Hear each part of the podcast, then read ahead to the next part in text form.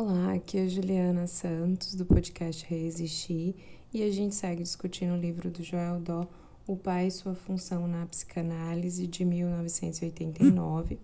Na semana, no episódio da semana passada, discutimos o prefácio o primeiro capítulo, que ele traz como introdução, e nessa introdução ele faz um breve resumo de todo o livro. E nessa semana a gente discute o capítulo 2 e 3, nos quais ele trabalha a questão da origem da função paterna, trazendo aí o um embasamento tanto em autores da antropologia, como o Jean-Jacques Rousseau e o Levi Strauss, quanto na, na própria construção psicanalítica do Freud do livro Totem em Tabu. Então acabam sendo esses dois vertentes que gente, essas duas vertentes que a gente vai discutir no episódio de hoje. O capítulo 2, o Dó chama de natureza cultura a proibição do incesto e o pai da horda primitiva. Ele começa esse capítulo trazendo a questão desse pai simbólico, né, dessa questão mítica que ele abordou no capítulo 1, né, onde ele traz que a função paterna ela deriva aí desse mito universal.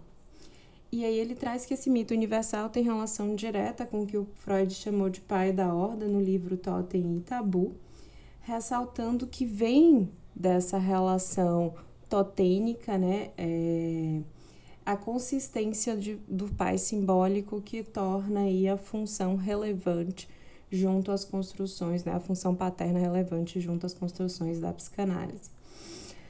Mas antes dele se aprofundar né, nas reflexões sobre o texto freudiano, ele faz o percurso inicial acerca da questão natureza-cultura. E aí ele faz o recorte mais específico da antropologia para discutir esse aspecto. Ele traz, né, na página 20, a importância de discutir a questão natureza e cultura porque ela é a base de toda a questão da origem do homem. Então, na página 20, ele coloca aí o porquê que ele vai dar início à discussão da origem da função paterna a partir disso né, a partir do, do paradoxo natureza-cultura. Por que, que eu chamo de paradoxo? Porque normalmente a gente tem a, essa relação de natureza e cultura apresentado nas ciências tradicionais como um par de entidades opostas, né? Descrição que o próprio Dor traz também na página 20. Aí ele segue mostrando como essa oposição ela é colocada na nossa ciência, onde ele traz o cultural, que diria respeito, antes de mais nada, ao adquirido, ao social, ao construído e ao instruído, se oporia de saída a tudo o que dependesse da ordem do inato, né? Ou seja, um está em oposição ao outro, e o inato, nesse sentido, pode-se, pois, supor a ideia de uma progressão ordenada e hierarquizada entre o estado de natureza, que seria esse inato, e o estado da cultura. Em consequência, a cultura também seria também colocada como produto resultado de um progresso. Página 20. Então, eles seriam opostos, mas não no sentido de um ser o contrário do outro, mas sim da ideia de natureza, né, do inato, tá num ponto zero do contínuo, e o cultural está a partir do 1, um, né? Nesse sentido, uma questão mesmo de progresso, de hierarquia, onde o zero, né? O mais próximo do zero vale menos e aquele mais diante do 1 um vale mais.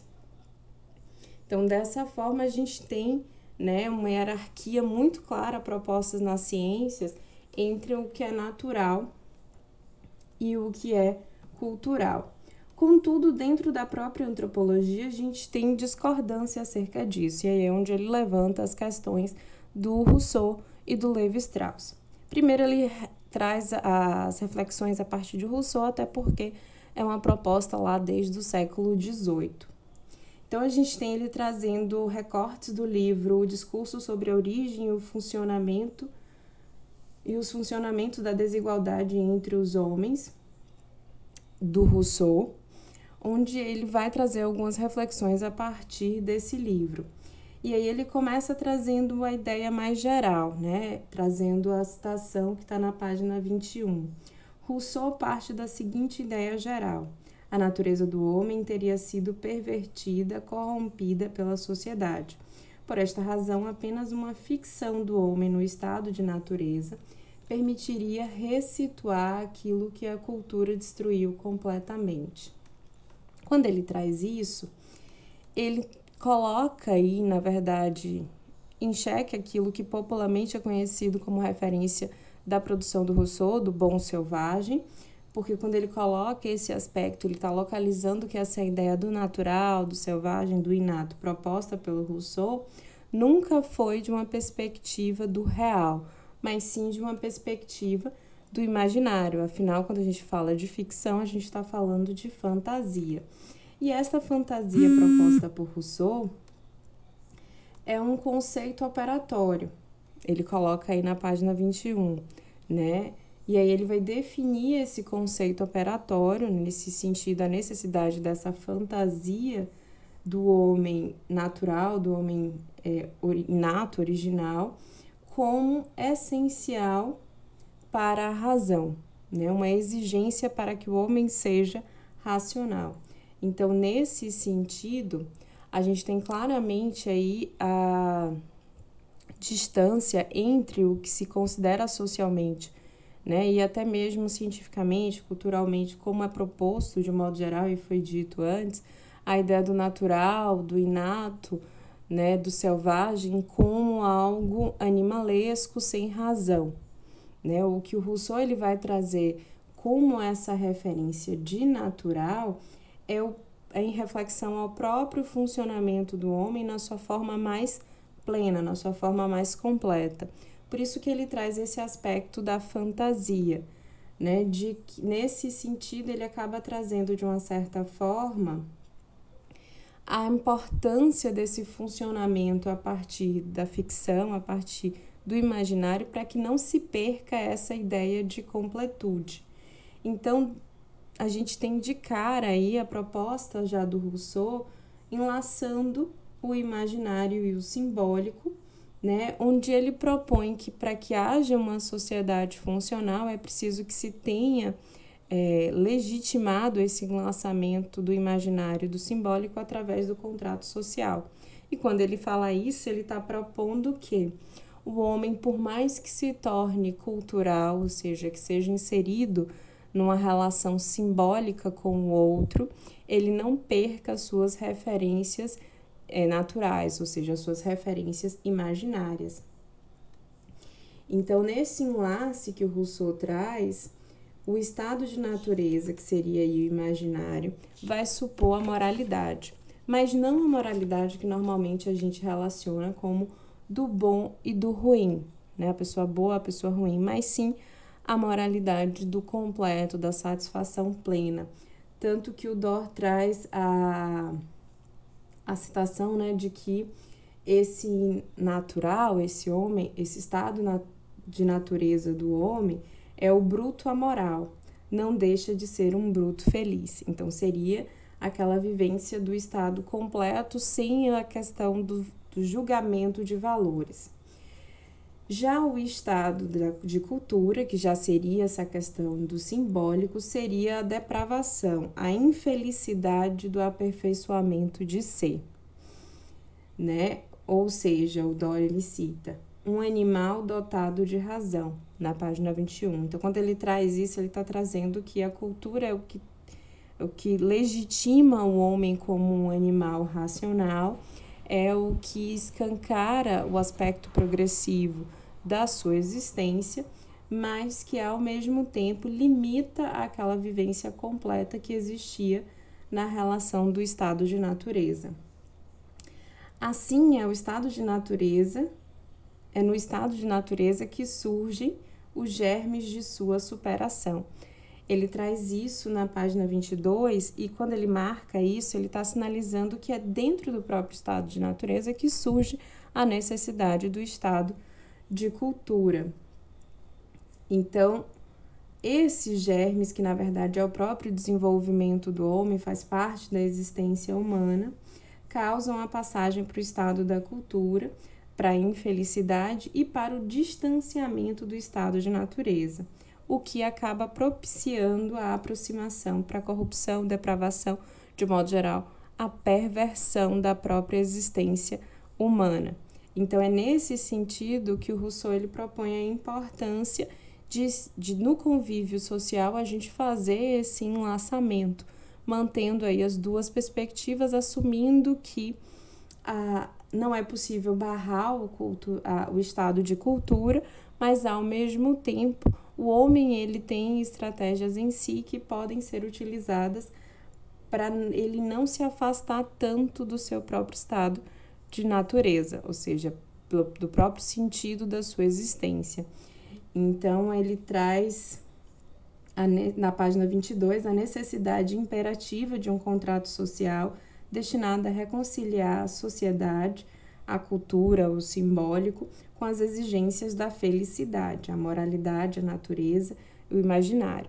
Então, de uma certa forma, a gente tem o Rousseau trazendo aí a questão da natureza numa perspectiva do imaginário, trazendo que esse imaginário passa a existir, né? Desse imaginário passa a existir um simbólico, que é essa marca da interação cultural, e que, de uma certa forma, quando se fala de um convívio social organizado, um convívio social estruturado, necessariamente se está falando de um convívio onde há o um enlaçamento entre essas duas funções. Daí o Dória ele segue falando do Levi Strauss, onde ele traz na página 23 que dedicou-se a tentar definir um critério que permitisse distinguir rigorosamente o que é natural no homem e o que é cultural. O natural deve poder, por definição, obedecer às leis universais. Por outro, o cultural, este parece só poder ser instituído a partir de regras particulares de funcionamento. Então, nesse sentido, a gente tem o que é o, Levi-Strauss ele buscando de uma forma mais científica, né, nesse sentido mais próximo da ciência e do século XX, tentar definir os critérios do que, que é natural e do que, que é cultural. E, de certa forma, ele traz tudo que é natural no homem, na verdade, é aquilo que está presente em todos os homens, e o que é cultural é aquilo que é do, da particularidade de cada grupo social. E ao considerar as sociedades humanas, todas as sociedades, inclusive as mais primitivas, Levi-Strauss encontrou que a única natureza do homem é a ser cultura, ou seja, é a de produzir cultura substrato comum em todas as sociedades. Então, de um modo geral, ele confirma aquilo que, de certa forma, o Rousseau sinalizava ali numa perspectiva mais filosófica. Desta forma, o homem passou a buscar, né, é, dessa forma, a, o Levi-Strauss ele marca que o homem ele tem essa, esse enlaçamento e a partir daí ele passou a buscar o que há de universal em todas as culturas, né? Já que ele não conseguiu é, fazer essa dicotomia entre o que é natural e o que é cultural no homem, porque o que é natural do homem é a cultura, ele passa a buscar o que, que nas culturas é igual em todas elas, ou seja, o que, que nas culturas há de mais natural. E aí a gente tem o Dó refletindo sobre o livro As Estruturas Elementares do Parentesco, do Levi Strauss, que foi lançado na década de 50. E aí ele traz uma citação do Levi Strauss. A proibição do incesto apresenta, sem, sem o menor equívoco e indissoluvelmente reunidos, os dois caracteres nos quais reconhecemos os atributos contraditórios de duas ordens exclusivas. Constitui uma regra, mas uma regra que, única em todas as regras sociais, possui ao mesmo tempo um caráter de universalidade. Ela constitui a trajetória fundamental graças à qual, mas sobretudo na qual, a realiza a passagem da natureza à cultura. Então aqui a gente tem o Levi-Strauss trazendo que ser cultural é inerente à natureza do homem, portanto não cabe as críticas, né, de que existem aquelas crianças selvagens que são criadas no isolamento social e que não conseguem é, é, tornar-se é, humanos, né? tornar-se sujeitos dentro da nossa sociedade. ele argumenta, ou Dó argumenta, que esse, esse contraponto feito à teoria do Levi-Strauss não cabe porque não é desse, dessa perspectiva que o Levi-Strauss aborda. Afinal de contas, ao ser colocado no isolamento, o sujeito, do isolamento social, o sujeito ele perde todas as condições de tornar-se um sujeito humano. Portanto, ele tornaria-se uma aberração e não um homem selvagem. Então, a gente tem, de um modo geral, a questão né, da, da presença dessa universalidade e a proibição do incesto sendo aquilo que perpassa todas as culturas, né? Então, o Levi-Strauss ele chega a essa conclusão e a partir dessa concepção ele aborda a função paterna, ele permite abordar a função paterna como a histórica. Afinal, como a gente falou no primeiro capítulo, a função paterna, na sua perspectiva simbólica, é a representação da, da lei, né? a representação daquilo que se impõe como limite da satisfação da relação fusional mãe-filho. Então, a gente tem o Dor trazendo na página 26, é porque a lei da proibição do incesto é capaz de estabelecer o limite entre o natural, o imaginário, e o cultural, que é o simbólico, que a ordem edípica pode legitimamente apresentar-se como substrato universal que designa a dimensão natural do homem. Então a gente tem essa função paterna, né, ela sendo colocada aí junto a essa universalidade da lei do incesto, que é aquilo que marca aí culturalmente, né, de uma forma é, universal, esse limite e essa exigência, esse limite na satisfação da relação do cuidado materno e essa exigência por uma interação social. Nesse sentido, um limite da relação passiva com o mundo, onde se é simplesmente objeto de desejo do outro, e a exigência de assumir a responsabilidade da satisfação do próprio desejo. Aí o Dora ele segue, né? Em resumo, a cultura é, pois, gerada pela expressão de uma falta, na página 26. Então, necessariamente a cultura ela vai existir a partir do momento que os sujeitos eles se dão conta desse rompimento, desse chamado da interação social, ou seja, compreendem a lei do incesto, a impossibilidade de permanecer nessa relação apassivadora, né, que é a relação fusional com o objeto materno, e a partir daí constitui-se né, os outros elementos da cultura. Porque o natural do homem, a sua ficção, o seu imaginário, para ser cultural, precisa ser alcançado dentro do mesmo registro, né? Então, para que a lei do incesto ela seja validada e o sujeito de fato seja se sinta convocado a assumir esse compromisso, assumir essa realidade da função paterna, essa realidade limitada, né? Essa, essa, essa lei ela precisa se apresentar também inicialmente nesse registro do imaginário, como a gente discutiu na semana passada no capítulo 1, que para haver um pai simbólico é preciso haver um pai real e um pai imaginário anteriormente. Por isso, para haver Édipo é necessário um pai imaginário que traga a ordem edípica na mesma forma, ou seja, dentro da perspectiva do imaginário, dentro de uma perspectiva fantasiosa, legitimando no registro do imaginário a proibição originária do incesto, o que possibilita a emergência da verdadeira natureza do homem, que é um ser desejante, um ser cultural.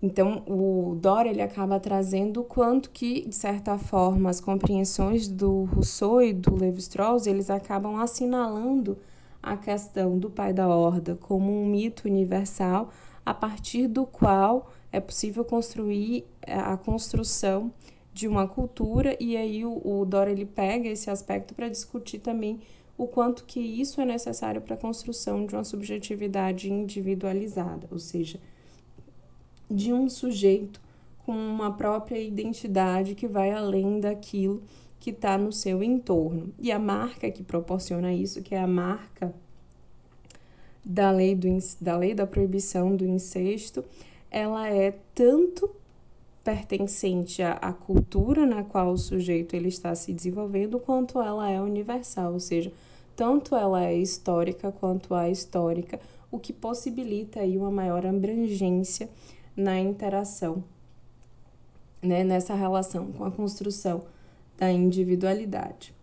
Aí ele segue o capítulo 2 discutindo sobre o pai da horda, né, dentro da perspectiva freudiana. Obviamente, inicialmente ele traz uma crítica à forma como Freud apresentou esse texto, por trazer a questão do mito de forma excessivamente predominante, mas ele traz que sem isso o Freud ele também não conseguiria falar do mito de uma forma mais expressiva, como né, é como é necessário, falando do mito numa perspectiva de mito necessário.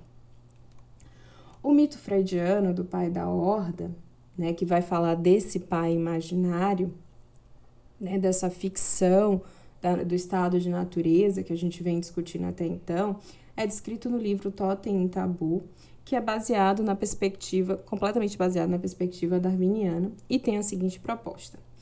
Um pai violento, enciumado, dominador, guarda todas as fêmeas para si e expulsa os machos. Estes excluídos se unem para contestar o pai e juntos condenam o tirano à morte e depois consomem o seu corpo. Então os irmãos tornam-se rivais, pois todos querem o poder de dominar as fêmeas para si e assim percebem que nenhum deles era superior e, portanto, nenhum poderia assumir o lugar do pai. Dessa forma, ressurge a ternura pelo pai, agora morto, que assume a forma, essa ternura assume a forma de arrependimento e de culpa, tornando o pai morto forte. E os irmãos passam a viver a obediência retrospectiva, ou seja, seguir hoje as regras que eram impostas antes pelo pai, que agora, enquanto morto, não pode mais fazê-lo, mas os próprios sujeitos voluntariamente as fazem. E, nesse sentido, viver a partir das normas do pai, que agora eram promovidas por eles próprios, instituindo a interdição ao incesto, transformando o pai morto em totem e os desejos que motivaram o assassinato deste em tabu. Então, nesse sentido, a gente tem aí a questão do pai passando, do pai sendo essa função imaginária, que é esse todo, que é esse completo, que, que existe, que domina ao mesmo tempo que cativa a todos que estão no seu entorno.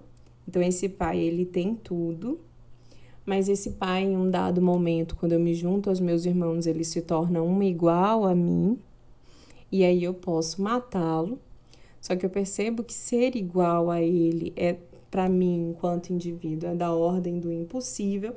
Então eu passo a viver o remorso de não mais ter esse pai para me guiar e de buscar viver de acordo aos princípios desse pai e de uma certa forma tamponar aí, né, jogando no inconsciente, tudo aquilo que me motivou a me a assassinar esse pai, a destituir esse pai, a acreditar que eu de alguma forma poderia ser tão bom tão completo quanto esse pai.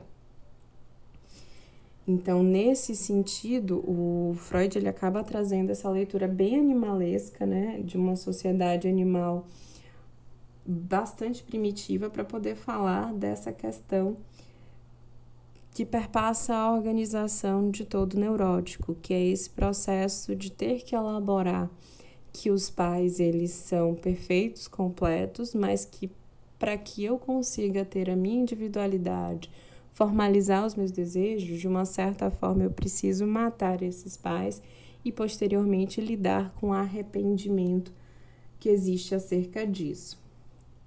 Sobre esse mito, né, o Dó ele aponta a ambivalência presente nos filhos que matam o pai, comum aos neuróticos, que foi o que eu estava trazendo, né, é, que é preciso fazer esse movimento de, de, certa forma, mal odiar os pais, até matar esses pais e os colocá-lo nessa mesma posição de iguais.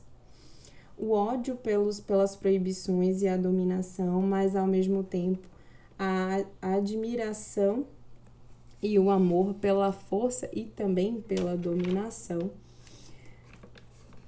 que trazem aí a motivação para essa morte, que no caso que a gente está falando aqui dos neuróticos seria a morte simbólica. E é em nome desta ambivalência que a gente mata simbolicamente esses pais e depois a gente come como forma de identificação por incorporação. O, o Dora ele chega a falar um pouco disso nesse capítulo, mas posteriormente no capítulo 3 ele vai abordar isso um pouco mais. Só que eu achei mais interessante trazer esse aspecto da identificação por incorporação aqui, porque ele traz a questão do canibalismo. Né? É, ele propõe que o, o canibal em si ele não come qualquer pessoa, né? Ele come pessoas por quem ele tem sentimentos profundo, seja de amor, seja de ódio. Então, esse ato de comer alguém, e aí dentro da própria estrutura antropológica das sociedades canibalistas, né, de modo geral, a gente não tem o ato de comer o outro, né, a carne do outro, de uma forma geral. É, isso vem como uma referência à conexão entre os sujeitos. Então, quando dentro da descrição do mito do pai da horda, o Freud ele traz o ato do, dos filhos comerem o pai, há ali claramente a existência dessa ambivalência, né? Esse pai foi comido por tudo aquilo que ele representa.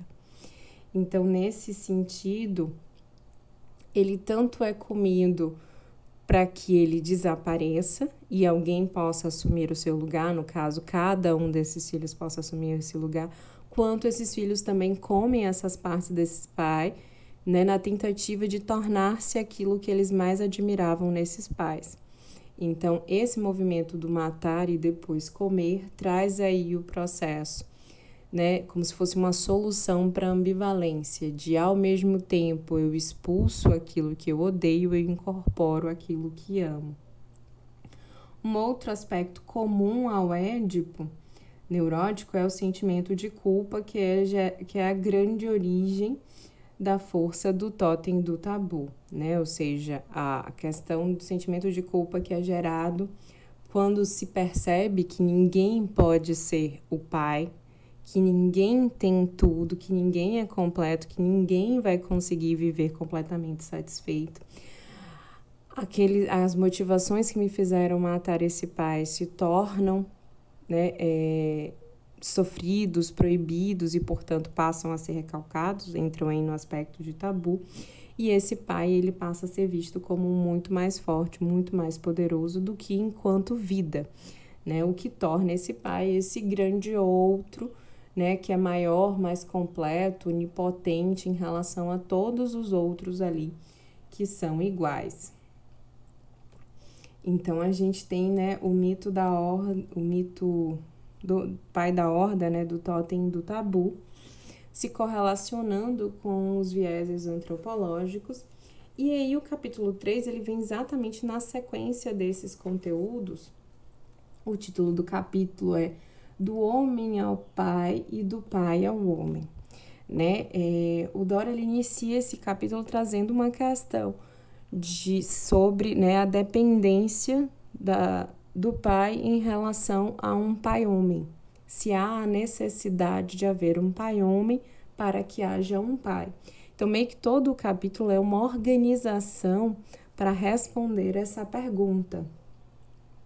E aí ele começa essa organização novamente marcando que para a psicanálise a função paterna não é uma pessoa, né? E sim um, uma função, uma, um processo de organização, um operador estruturante simbólico da subjetividade, pois está estruturalmente definida a partir da sua relação paradoxal com o falo. Afinal, o pai deve provar-se detentor do falo ao mesmo tempo que deve apresentar o falo como um objeto para sempre perdido. Né? Nesse sentido, o, o nesse capítulo, ele agrega mais um aspecto à função paterna, que é a função fálica. né? Que nesse sentido o pai ele apresenta o falo como algo que existe. Então eu, enquanto pai da ordem todo-poderoso, apresento a existência dessa felicidade, dessa completude para o sujeito, ao mesmo tempo em que posteriormente eu me mostro como alguém imortal igual a você, que pode ser assassinado, que pode ser limitado de alguma forma, e aí nesse sentido eu passo a ser alguém que também não tem o falo, né? E que de certa forma traz aí que para os iguais o falo não existe, o falo existe apenas para aquele que é todo poderoso e completo, ou seja, para o grande outro.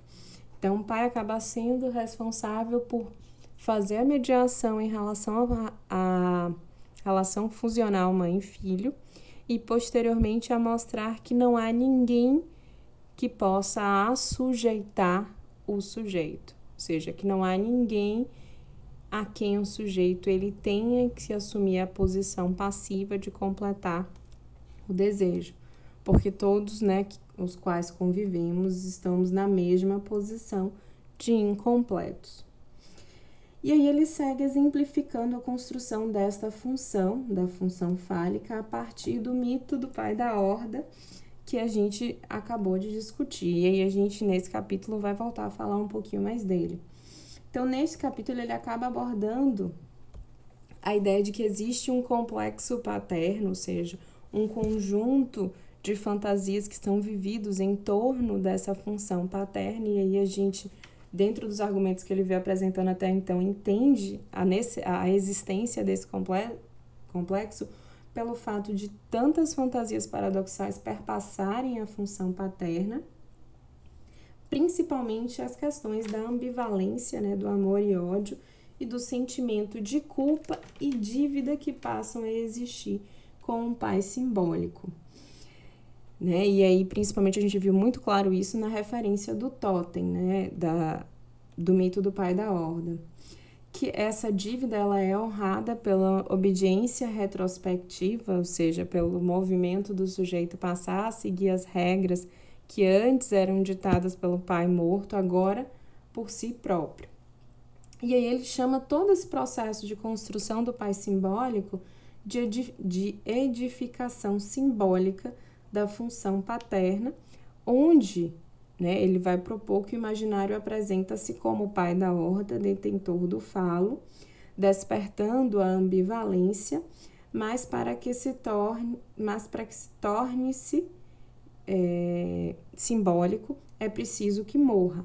Revela-se como um mortal, é preciso revelar-se como um mortal desprovido de falo, para desencadear o sentimento de culpa e dívida que o submetem ao totem ao grande outro, né? Então, nesse sentido, o, o pai, né, a função do pai aí nessa dentro dessa proposta, né, do mito do pai da horda perpassa pela relação do imaginário, que é a presença desse pai da horda que é completo, que gera ambivalência, que motiva a morte, né, o assassinato desse pai, para que o sujeito ele se sinta completamente realizado.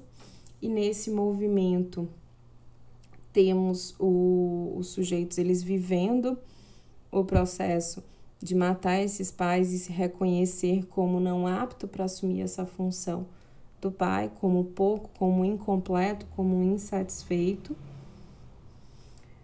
e a partir daí passa a viver o sentimento de culpa e a dívida por ter assassinado, assassinado esse pai sem estar de fato preparado, sem poder realmente assumir esse lugar de quem é completo. E a partir daí, esse pai que estava nesse lugar e que era esse sujeito todo poderoso, todo completo, ele passa a ser muito mais forte. Só que nesse momento, não estou falando mais da imagem do pai da horda que estava ali do lado do sujeito a quem o sujeito matou.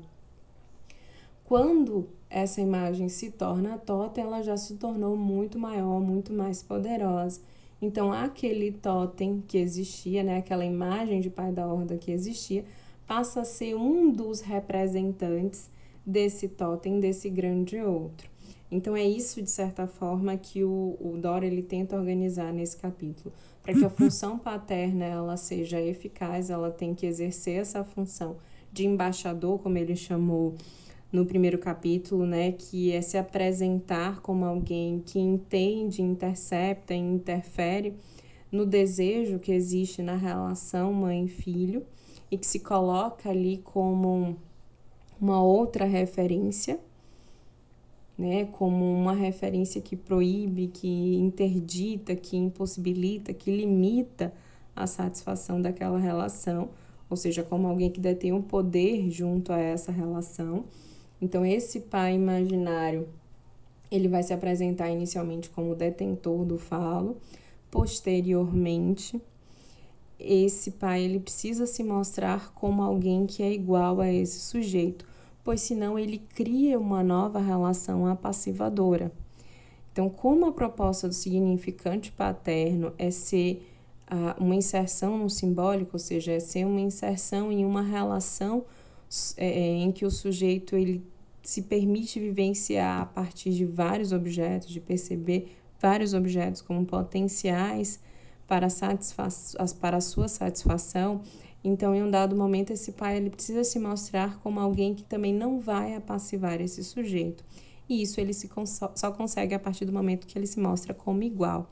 E aí nesse sentido é que esse pai ele precisa se mostrar não detentor de toda a satisfação, não mais detentor do falo, mas sim como alguém que é faltante, que busca satisfações para essa falta, seguindo as regras desse grande outro, ou seja, seguindo as regras desse totem. Então, dessa forma, a edificação simbólica da função paterna, ela tem as seguintes, os seguintes pontos, como se fossem as seguintes fases. E aí eu vou trazer as citações que o Dó ele propõe, né, para organizar essa edificação.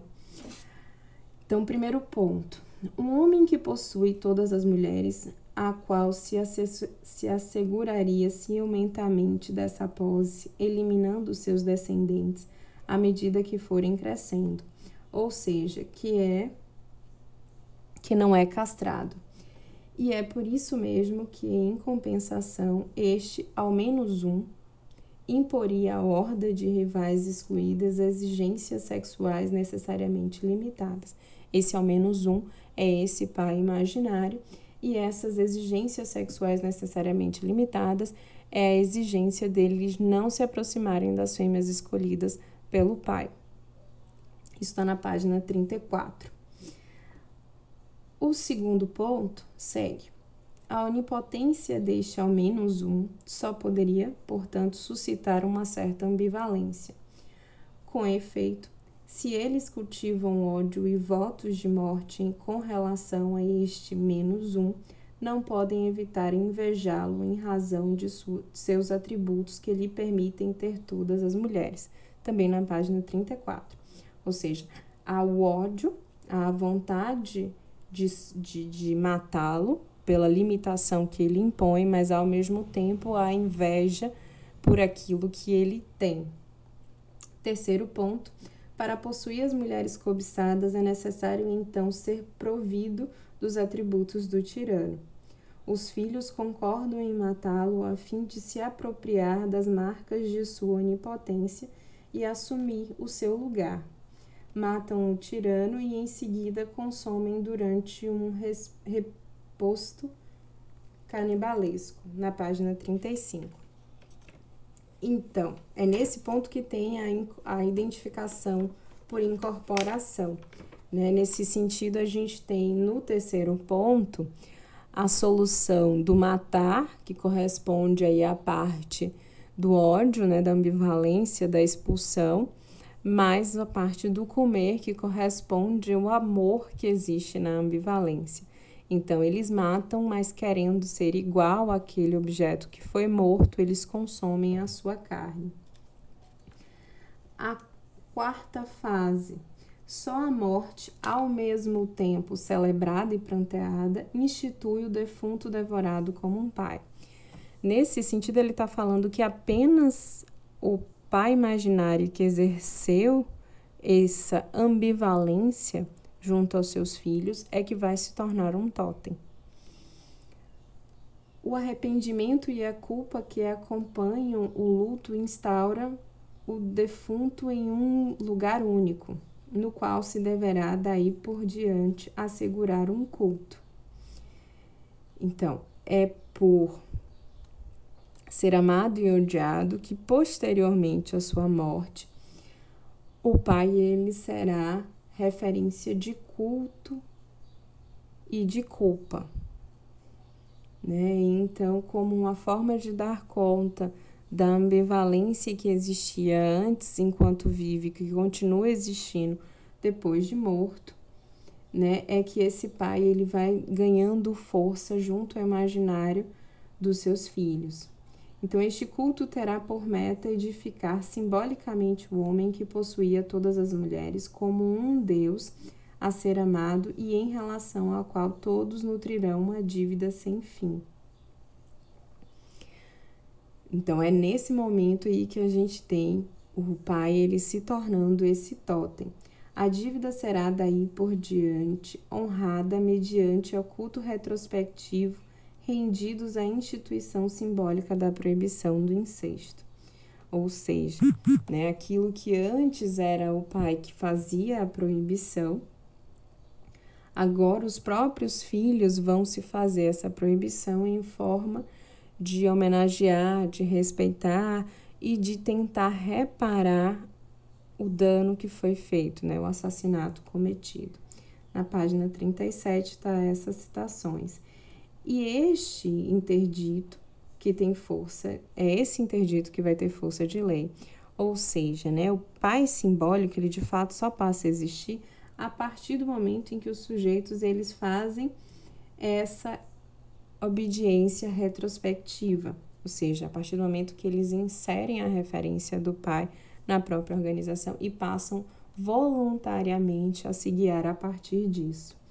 Assim, a dimensão simbólica do pai transcende em muito a contingência do homem real. O estatuto de pai é puro referente, cuja função simbólica é sustentada pela atribuição do objeto imaginário fálico. Todo terceiro que responder a esta função, mediatizando os desejos respectivos da mãe e do filho, vai instituir por sua incidência o alcance legalizador da interdição do incesto, o significante do pai simbólico, isto é, significante fálico, enquanto simbolizando o objeto da falta desejado pela mãe. Então, não é preciso, página 39, né? Não é preciso que haja necessariamente um homem para que haja um pai. É preciso que haja qualquer coisa que se coloque como a interdição, ou seja, como que se coloque como algo que capture os olhares da mãe e do filho, e a partir desse ponto ele vai entrar nesse registro do imaginário dessa relação e poderá, a partir do momento em que assume esse lugar de terceiro nessa relação, é, ser validado como esse pai imaginário. E à medida em que esse pai imaginário ele atrai esses desejos e os frustra, é que haverá a morte desse pai, porque na medida em que esse pai frustra, trazendo que tem limites, que não consegue ser dono de toda a verdade, que não consegue fazer tudo, que não consegue ser completo, esse pai, enquanto todo poderoso, ele morre e aí vem a ambivalência que existia antes, né? Porque ao mesmo tempo que esse pai era algo que eu queria ser como, ele também era algo que roubava essa mãe ou esse filho. Então, essa ambivalência que existia antes passa a existir também diante da vivência da frustração. E a forma de conseguir administrar ao mesmo tempo da dívida, né, de ter levado esse pai à falha, de ter levado esse pai a cometer essa falta, esse erro, e ao mesmo tempo sentimento de culpa, né, por não mais ter aquele pai inveja, invejado que sabia o que fazer, que sabia como direcionar a vida, a gente tem um sujeito assumindo a referência de se organizar e se guiar a partir daquilo que supostamente esse pai completo, esse pai imaginário, queria que ele fizesse, esperava que ele fizesse, ou colocava como correto para que ele fizesse.